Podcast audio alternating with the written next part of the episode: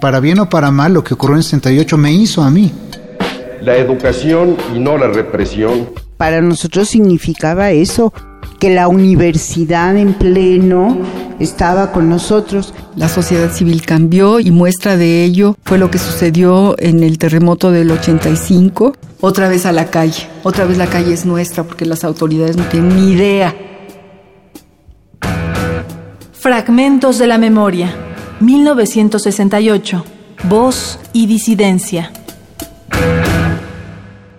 Débora Dulcin, brigadista, egresada de la licenciatura en física por la Facultad de Ciencias de la UNAM durante el movimiento estudiantil de 1968. Ay, las asambleas eran una experiencia maravillosa que yo nunca he vuelto a ver, francamente. Mira, en ciencias se llama una asamblea, iban absolutamente todos los estudiantes, o casi. Para entrar a la asamblea nos pedían credencial de estudiante de ciencias. Y si venía alguien que no era, tenía que venir de invitado o pedir permiso para entrar. Y luego si venía alguien que quería hablar a la asamblea, nos decían, viene fulanito de tal lado, que si le permiten hablar. Y ya decidíamos si sí o si no. Los, las asambleas eran la experiencia más ordenada y constructiva que yo he visto en mi vida. O sea, se hacía una orden del día entonces te daban lo que fuera, 10 minutos o 15 minutos. Bueno, había quienes se tomaban una hora como Marcelino Guevara, pero en fin. Y, y, era, y la gente daba argumentos, no eran arengas ni eran estupideces como los estos spots de los partidos políticos que hay ahora o los disque debates, no.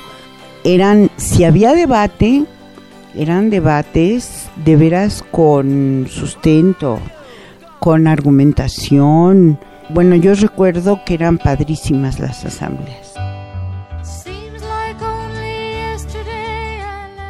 Me acuerdo que una vez se nos ocurrió en la Facultad de Ciencias hacer una asamblea para padres.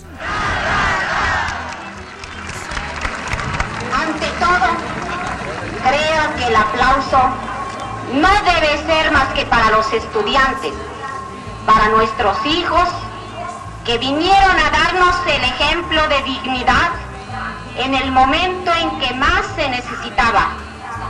Los padres de familia nos hemos unido después de haberlos abandonado por tantos años que nos avergüenza.